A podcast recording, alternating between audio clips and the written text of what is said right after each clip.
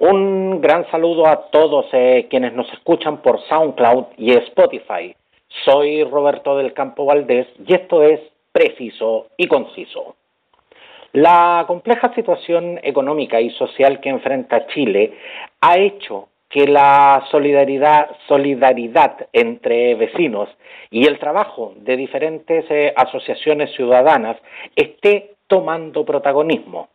Al teléfono tenemos a Jocelyn Parra, dirigente social de la población eh, Angela Davis en la comuna de Recoleta y presidenta del Centro Cultural, Social y Deportivo Isaac Tapia. Muchas gracias, eh, Jocelyn, por acompañarnos. Hola, buenas tardes, ¿cómo está usted? Muy bien, muchas gracias. Quiero, quiero partir eh, esta conversación, Jocelyn, preguntándole, ¿qué significa para usted vivir y trabajar en un lugar que lleva el nombre de una de las más connotadas eh, activistas afroamericanas, antirracistas y feministas de la, de la historia moderna? Eh, bueno, para nosotros siempre es un orgullo decir que vivimos en la población Angela Davis, justamente también por, por la historia que trae este nombre importante. Ya eh, nosotros de alguna manera eh, nos hacemos presente a través también del trabajo social en honor a Angela Davis. Eh, por lo mismo se levantaron estas estas organizaciones, hemos seguido el legado de nuestros papás que estuvieron en la toma de dicha mm, mujer, ya y a nosotros nos llena de orgullo en realidad. Hubo un momento en la historia que la gente se avergonzó por ser una toma pero hoy día rescatamos la, el nombre de Angela Davis por lo mismo que usted menciona, por el activismo, por la fuerza, por el discurso feminista, comunista que ella entrega. En 2016 eh, ustedes recibieron, de hecho, la, la, visita de Angela Davis después de que ella no visitara el eh, no visitara Chile desde 1972. ¿Cómo cómo fue esa experiencia para para usted y sobre todo para sus vecinos? Tuve el agrado de, estar presente cuando Ángela vino a, la población. Eh, se recibió con fuerza, con harto cariño. Distintas organizaciones, eh, en especial eh, organizaciones jóvenes, la recibieron con carnavales, con ollas comunes, con exposiciones fotográficas también y con la ayuda también del municipio de Recoleta hicieron que esa llegada de la Ángela a Chile y a nuestra población fuera eh, inolvidable. Cuando, cuando la historia estamos acostumbrados a, a, revisarlas a través de documentos, a través de libros, ¿qué, qué, qué sensación le produjo especialmente a los niños poder, eh, poder encontrarse con esta, con esta figura histórica cara a cara? Mire, yo creo que en realidad, más allá de los niños, hablaría más de los jóvenes, ellos rescatan y tienen una conciencia mucho más clara de, de quién fue Angela Davis. Y siento que sentían orgullo y, teníamos ansiedad todos de, de poder conversar un ratito con ella y saber eh, a qué se debía eh, su lucha. Eh, nos entregó en realidad fuerzas eh, de por qué teníamos que seguir el camino que, que ella misma nos ha demostrado y nos llenamos de, de fuerza, de fuerza de poder tener un, aunque sea un contacto visual con ella y poder escucharla. Así que en realidad fue eso, más emoción de saber que recibíamos una visita histórica. ¿Y, y a la fecha mantienen eh, algún contacto con ella?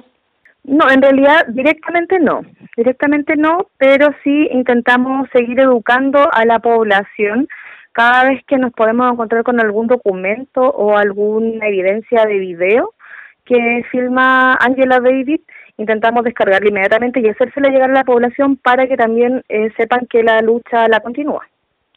Jocelyn, después de, después de eh, hacer este, este breve momento en torno a la, a la figura de, de, Angela Davis, quiero, quiero entrar en otro tema. Eh, sé, que, sé que en el Centro Cultural y Deportivo Isaac Tapia, eh, del cual usted es presidenta, está realizando muchas iniciativas de una, de una tremenda solidaridad humana para, hacer, para hacerle frente al, al dantesco escenario al que, al que nos enfrentamos con, con esta pandemia. ¿cómo, ¿cómo están logrando llevar a cabo eh, eh, todas estas actividades cuando, cuando en la práctica hay más necesidad que certezas? Mire, siempre la Angela Davis se ha destacado por eh, organizarnos mucho entre los vecinos, por las distintas necesidades, ya sea por un incendio o por una enfermedad de algún vecino, y esta vez no podía ser la excepción. Entonces nos comenzamos a reunir como centro cultural y junta de vecinos Angela Davis eh, para ver de qué manera podíamos ayudar sobre todo a las personas que habían quedado cesantes, porque cabe mencionar también de que más allá de la pandemia y este virus, eh, la cesantía ha golpeado muy fuerte a nuestra población, ya que la mayoría de, nuestros vecinos eran vendedores ambulantes o nanas, conserjes, eh, barredores de la calle. Entonces, nosotros decidimos de alguna manera eh, eh, decir que era necesaria una olla común o juntar alimentos no perecibles para ayudar a nuestros vecinos. Y eh, empezamos a pedir, a pedir a nuestros propios vecinos, a los que están un poquito más estables, eh, cualquier tipo de colaboración.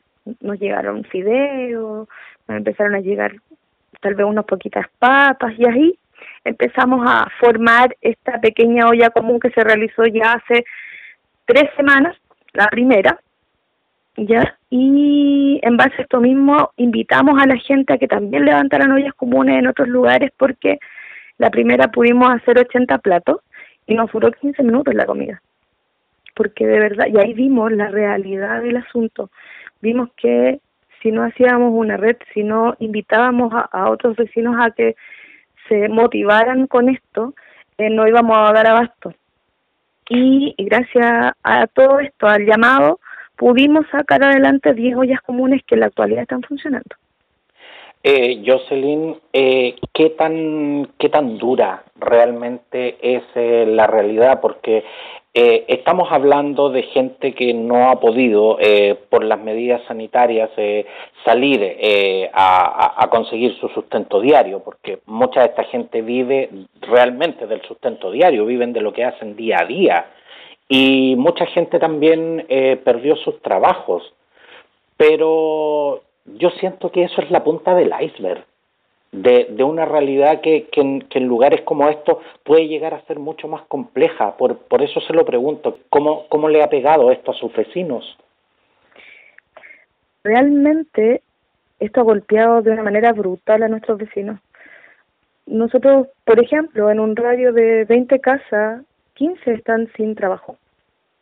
Y si bien la posibilidad de ahorro de los, de los pobladores, de la gente pobre como nosotros, es casi nula, eh, se vieron, el, hasta ahora están sacando eh, los mismos alimentos que tenían guardados, pero, pero cuando son 20 en una casa, no hay olla que aguante.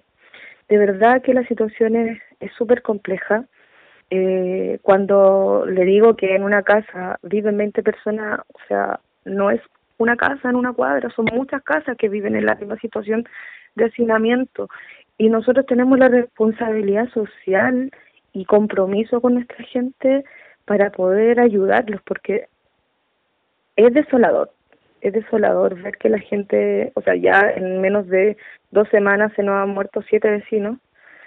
Eh, en un radio muy pequeño y, como le decía, hay mucha, mucha gente sin trabajo y, de verdad que esto es desgarrador. Y a mí, y a mí me gustaría hacer la salvedad, cuando usted habla de que hay 20 personas eh, viviendo en una casa, no estamos hablando de una casa de 200 metros cuadrados, estamos hablando estamos hablando de casas que con suerte tienen 50 metros cuadrados. Nuestras casas de largo, contando patio, es de 9 metros y de largo, a ver, y de ancho, de ancho 9 metros y de largo 18. Ya son casas pequeñas. Son casas pequeñas que la mayoría cuentan con un baño, ya, y todavía hay muchas que están con las casetas sanitarias que se instalaron en la época de los 80. Y, y justamente 20 personas viviendo en un espacio pequeñito, compartiendo un baño donde en la televisión nos indican que tenemos que ojalá eh, dejar a las personas aisladas y nosotros decimos, ¿y cómo la aislamos del baño? ¿Cómo la aislamos de la cocina? Si nos chocamos, si de repente en la pieza vive el papá, la mamá, el más pequeñito y el hermano que sigue. Entonces estamos hablando de una situación bastante compleja que se vive en la Ángela Davis y en las poblaciones en general. Jocelyn, y cuando, cuando se habla eh, de estos eh, grandes gestos de, de, solidaridad, cuando, cuando se invoca a la, a la solidaridad de las personas, ¿qué tan difícil eh, resulta practicar la solidaridad en, en, en, en personas que tienen tanta o más necesidad que sus vecinos? Que gente que está pasando muchas veces por lo mismo. Sabes que eso, a mí me, esa pregunta me causa un poquito de emoción porque pese a las necesidades que tiene mucha gente acá, hay gente que no tiene trabajo y, y viene a buscar su platito de comida, por ejemplo, el domingo y trae una salsa de tomate. Y nosotros decimos, escucha, si ellos pueden aportar, venir por dos platitos de comida y traer una salsa de tomate que tal vez podrían habérselo dejado para ellos, estamos haciendo bien el trabajo, porque la gente se está reencontrando. Entonces estamos sacando también lo bonito de esto. Da lata saber de que tenemos que nosotros mismos los pobres pedirle a los pobres que alimentemos a nuestra a nuestra familia comunitaria pero es lo que lo que no queda hacer si bien hay particulares que de repente nos nos ayudan eh, la mayor cantidad de, apoyo se recibe dentro de los mismos vecinos. Ahora, yo sé que este es un escenario de excepción, eh, eh, pero pero más allá de, de, lo que es eh, de lo que es la pandemia y, y, lo que se ha denominado también como la pandemia social, ¿de dónde de dónde salen los recursos para el desarrollo para el desarrollo diario de, de este centro ¿Y, ¿Y, a cuánta gente pueden realmente llegar eh, con su trabajo, Jocelyn? En el centro cultural todavía no estamos autogestionando, ya llevamos dos años trabajando para y con la comunidad. Eh, sacamos la plata de ventas, de bingos, de papas fritas, de completo, no sé, en realidad de rifas. Eh, y, y eso en realidad, o sea, entre nosotros mismos nos vamos dando vueltas y sacando ayuditas de los mismos vecinos. Y ellos están dispuestos siempre a, apoyarnos porque nosotros de alguna manera también les devolvemos la mano haciendo por ejemplo ferias de las pulgas. Y ellos se instalan ahí y, y saben que es bueno organizarse y es lo que nosotros intentamos entregar a la, a la comunidad que ya basta del individualismo, que ya basta de dejar de pensar en el vecino, es hora de que salgamos a la calle, entre comillas, y nos volvamos a reencontrar porque es la única manera que podamos salir adelante. Jocelyn, pero yo, yo encuentro destacable lo que, lo que usted nos está contando en este instante, pero cuando se trata de una labor social eh, tan importante como la que realiza este centro, ¿Usted me está diciendo que ustedes no reciben aportes de nadie? Nosotros postulamos el año pasado al Fondo Universal que da el municipio y lo recibimos, pero estamos hablando de un, de un, de un monto pequeño, pequeño. No hemos, no hemos postulado a fondos estatales porque en realidad no, con tanto trabajo que hemos tenido no, no nos da la capacidad para poder postular ya, porque imagínense, nosotros comenzamos con este centro cultural en ayuda de mi sobrino Isaac, por eso se llama Isaac Tapia, eh, un niño que te, empezó con 16 años con un cáncer y en el sistema público se demoraba mucho en atenderlo, tuvimos que llevarlo al privado, en el privado lo atendieron pero tuvimos que pagar 85 millones. De ahí partimos, de donde sacamos los 85 millones. Y ahí empezamos, rifas completos y todo lo que le mencionaba. Cuando Isaac fallece, ya hace dos años, dijimos, ¿y ahora qué hacemos? Y decidimos ir por más Isaac. Y nos encontramos que aparte de enfermos de cáncer, había hambre, había necesidad de escuchar a alguien, había otro tipo de necesidades también, no solo enfermedades físicas. Y tenemos sabemos y tenemos la conciencia de que tenemos que empezar ya a golpear otras puertas para que nos lleguen más recursos porque ahora la situación está más compleja que nunca y pese a toda la voluntad que tenga el centro y las personas que, que, que nos acompañan va a llegar un momento que no vamos a dar.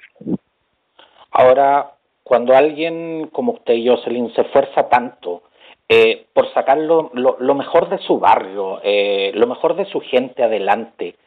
¿Cómo, cómo se debe lidiar con, con el estigma de, de, la delincuencia, el narcotráfico y el, y el ser etiquetados constantemente como agitadores sociales?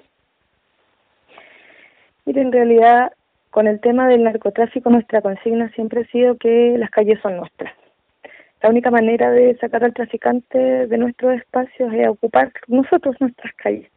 Por eso hacemos tantas intervenciones en las calles.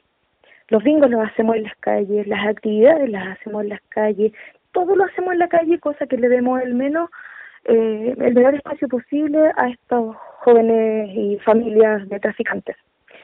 ¿Ya? Y, y en realidad yo creo que en eso va, es un poquito eh, romántico poder encontrarse con la vecina y, y decirle, oiga, la calle de usted no se entre, no tenga miedo, hay un grupo y hay vecinos que estamos dispuestos a, a recuperar esto.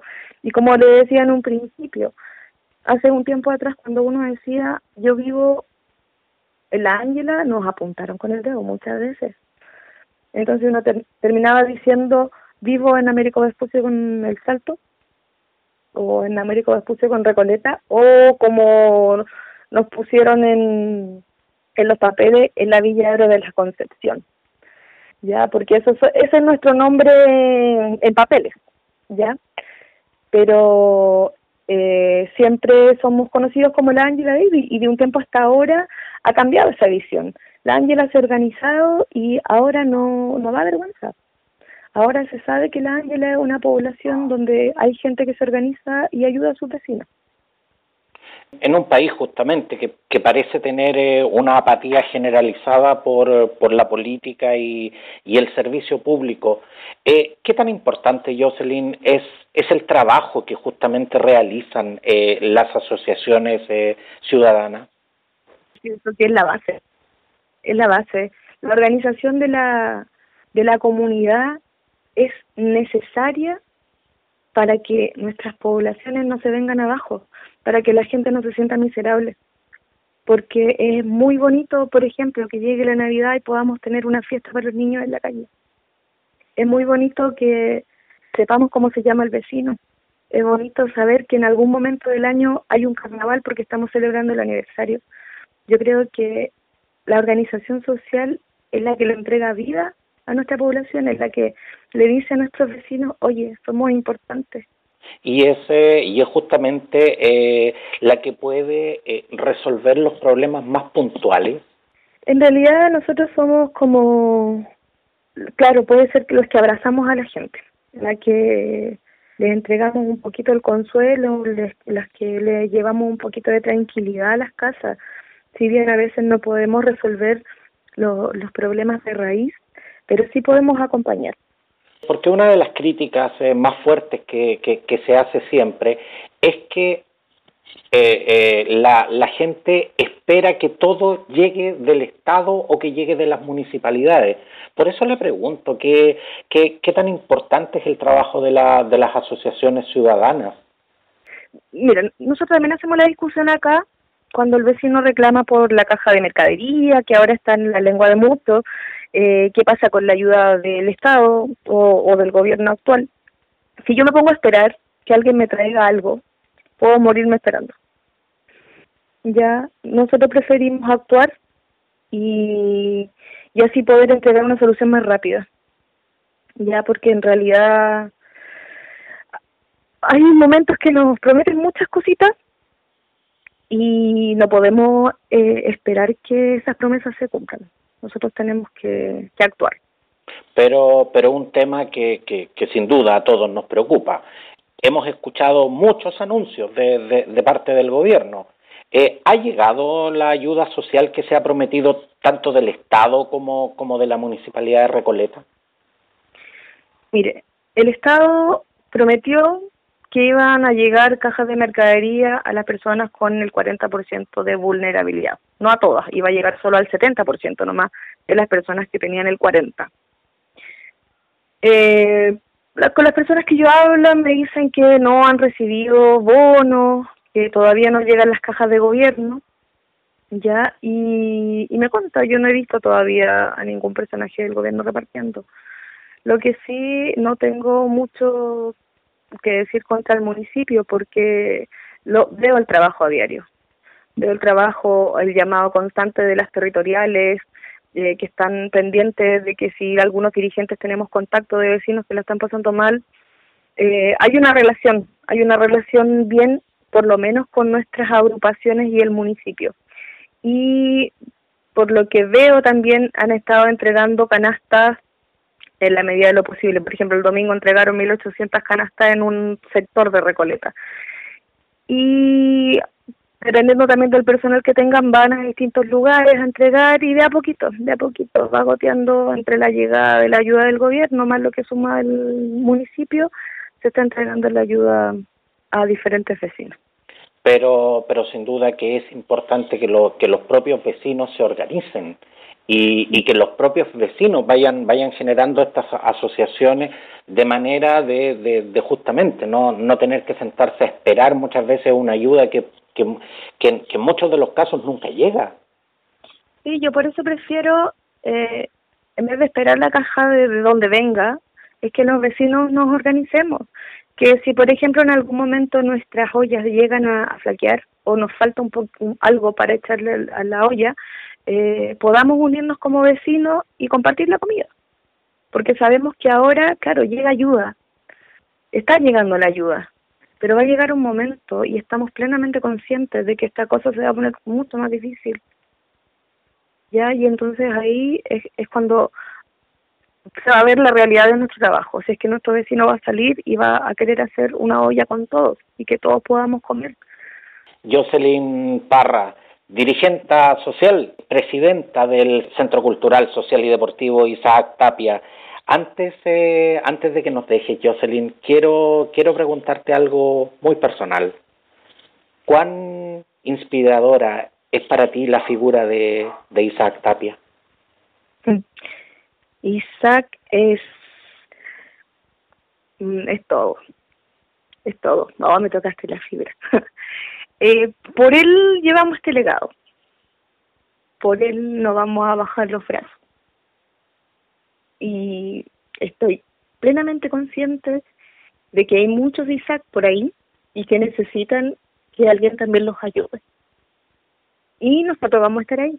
Por eso el Centro Cultural se llama como Isaac, porque Isaac nos acompaña y gracias a él y a toda la gente que nos ayudó, estamos donde estamos y podemos seguir ayudando a más personas. Isaac es todo.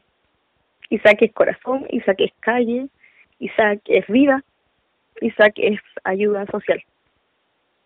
Pese a que nos dejó en 2018, su figura sigue presente. Sí, y va a seguir presente hasta que hasta que los huesos no nos ven más. Muchas gracias, Jocelyn. Le deseo mucho éxito en su gestión. De verdad, también quiero, quiero enviar un gran saludo a, a, todos sus vecinos. Sé que están pasando un momento realmente difícil y desearles, eh, desearles lo mejor en este instante. Muchas gracias por, por estar con nosotros y que tenga un muy buen día. Yo agradecer también el espacio. Es súper importante hacer visibilizar esto, hacer que las contagiar a la gente de energía para que podamos seguir moviéndonos. Eh, disculpe la emoción, pero de verdad estas cosas a nosotros nos llenan el alma y queremos que otra gente también lo haga, porque de verdad, salgan de su casa, vean qué vecino lo necesita, no esperemos que alguien nos avise, nosotros consultemos. No cuesta nada, ahora tenemos redes sociales, WhatsApp, digamos algo, golpeemos puertas, porque si nos cubrimos bien la cara, nos lavamos las manitos, eh, y, y, nos protegemos de buena manera, podemos igual seguir ayudando a gente. Así que yo les invito a todos a organizarse, a juntarse con sus vecinos y a dar la pelea. Muchas gracias, eh, Jocelyn. Muchas gracias a usted.